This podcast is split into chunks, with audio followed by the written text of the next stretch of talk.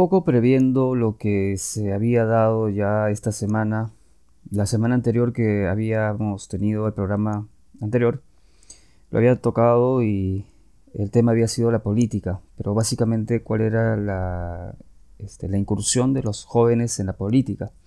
Y justamente como adivinando, eh, había tocado el tema, sin pensar de que una semana después o dos semanas se iba a desatar la, la, debacle y la gran, este, la gran generación del Bicentenario, ¿no? Eh, casi un poco como respuesta tal vez a mí, al programa que, que yo había publicado. Bueno, respuesta a mi programa lo digo como una presunción, pero demasiado grande, ¿no? Obviamente que a mí nadie me escucha, así que solamente lo digo como para graficar o esquematizar lo que voy a, decir a continuación. Pero básicamente quería que quedara eso claro, ¿no? Porque eh, fue muy gratificante para mí una semana anterior a toda esta crisis hacer un programa que tuvo que ver con una especie de este, de premonición, por así decirlo, ¿no? Premonición en, el sentido de, cintura política o, de, cintura visionaria, ¿no? De vanguardia, ¿no? No me refiero a, este, a, un sentido vidente o, este, o que, pueda haber más allá de, lo evidente como, como los Thundercats, nada que ver eh, que eso, sino básicamente a esa, a esa vanguardia futurista política, ¿no? De visión que se necesita justamente para ir viendo eh, cómo va a, seguir el, tema eh, del, status quo de, nuestra política. Eh, no, me vendría mal estudiar ciencia política porque parece que puedo ser buen asesor político o en todo caso ya que estoy en las comunicaciones ser un buen asesor en comunicaciones o alguien o, de imagen de prensa o, media training en todo caso pero bueno hay que eh, poniendo, digamos, ya de manifiesto el tema eh, que, voy a hablar ahora, básicamente es eh, poner de forma fehaciente lo que yo ya venía hablando en el, anterior podcast, ¿no? Que esa participación política de los jóvenes iba a ser necesaria para el cambio de nuestra política. Lo tengo en mi anterior podcast. El que es un poco curioso, por favor lo escucha y eh, va a, tener claro lo que yo ya había manifestado anteriormente respecto a este tema.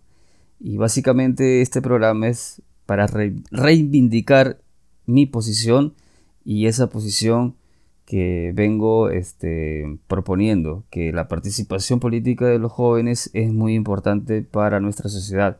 Y qué bueno que se haya dado, qué bueno que se haya dado, porque justamente es la llave que a nosotros nos va a permitir eh, tener pues grandes cosas en nuestra sociedad, ¿no? Obviamente todo es política, todo es política y este necesariamente va a tener que ser así siempre este eh, de aquí en adelante, ¿no?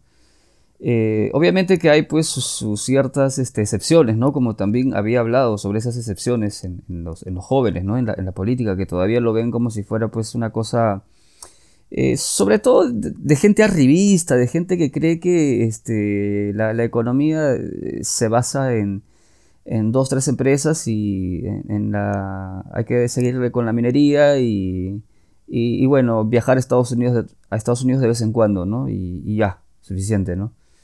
Ah, y casarte con un blancón, pues, ¿no? Porque si no, no, no, la haces, pues. Pero blancón o blancona, ¿no? Este, si no, no la haces, pues.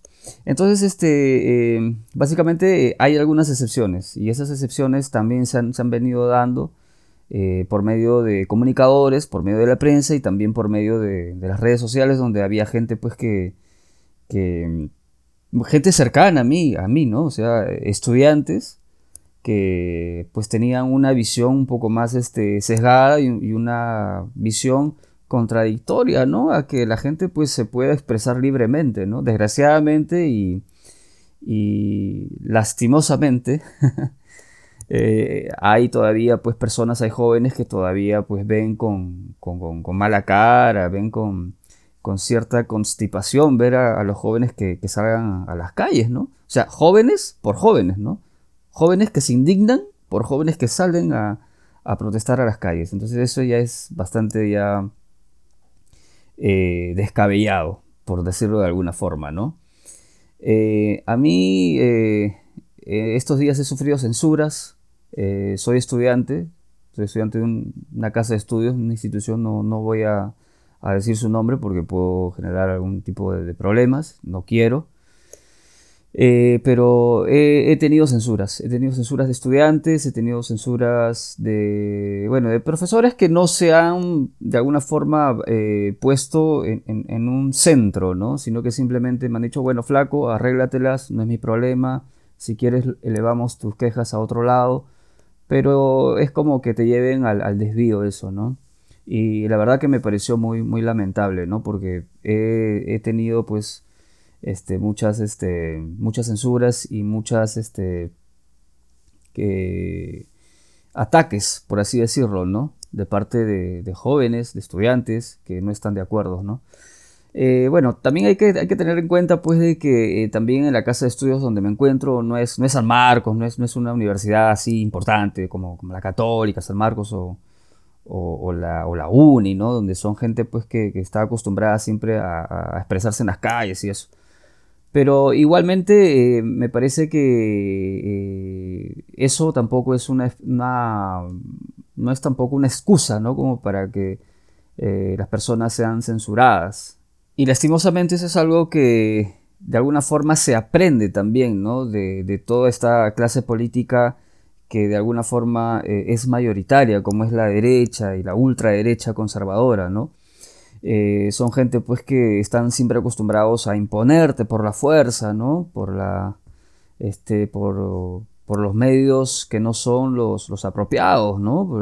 La, la, política es el diálogo, la política es el consenso, la política es eh, como yo eh, con esa persona, con ese otro, yo puedo ponerme de acuerdo a través del diálogo para generar los mecanismos que generen pues este esas demandas que tienen las personas, ¿no? Porque uno no puede gobernar simplemente para una, para una élite, ¿no? Entonces, esa forma de, eh, de, imponer las cosas también la aprenden las personas, ¿no? Y desgraciadamente esa clase imperante, esa mayoritaria clase imperante que existe en nuestra sociedad, tiende a, aprender esos cánones eh, de aprendizaje por la razón de la fuerza, ¿no? Como diría algún escudo de algún país vecino, por la razón de la fuerza. Pero bueno, eh, en todo caso, eh, todo ese aprendizaje que estoy mencionando eh, trae justamente esas consecuencias en, una, digamos, en una, en unos estudiantes que puedan de alguna forma este, interrelacionarse hoy en día, ¿no?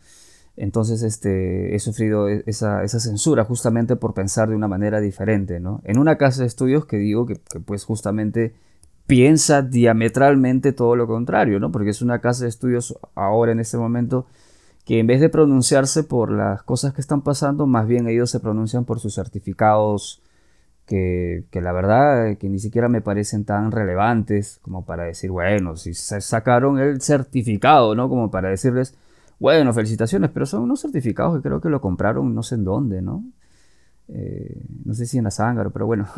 en fin, eh, a mí me... Un poco me perturba esa, esa posición así tan material o tan, este, no sé qué nombre ponerle, tan reptiliana, por así decirlo, ¿no? Porque este, tienes que ser bastante reptiliano, tu cerebro tiene que ser bastante reptiliano para que no te puedas expresar sobre la realidad, la realidad innegable, la realidad que envuelve a las personas, la realidad que, eh, que no puede ser más que eso.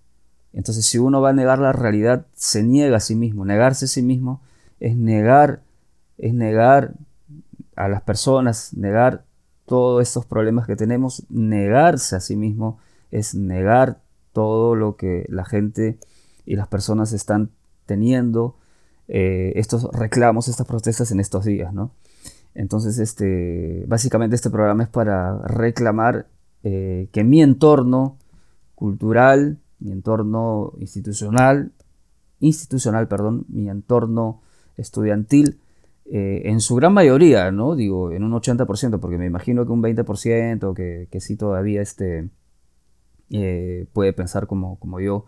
Ahora, no pongo énfasis en que mi pensamiento sea el mejor, pero sí eh, pongo énfasis en la censura que se me hace, porque acá no se trata de que quién piensa mejor o no, sino la censura que se tiene del pensamiento del otro. Entonces ese es un gran problema que hay que resolver como sociedad todavía, ¿no? Y, bueno, lo estamos viendo ahora justamente en la política, ¿no? La política, la sociedad justamente es resultado o espejo o vaivén de esa, eh, digamos, de esa dicotomía política-sociedad, ¿no? La sociedad es reflejo de la política y la política es reflejo de esa sociedad. Y también reflejo de las personas, pues en última instancia, ¿no? Bueno, así llegamos al final de la Grieta Podcast, hoy dedicado justamente al, a todo ese tema político y básicamente a la censura que he tenido en mi entorno sociocultural, estudiantil, institucional. Gracias por escucharnos, por escucharme y nos reencontramos la semana que viene. Chao, cuídense. Si es que el fucking virus lo permite.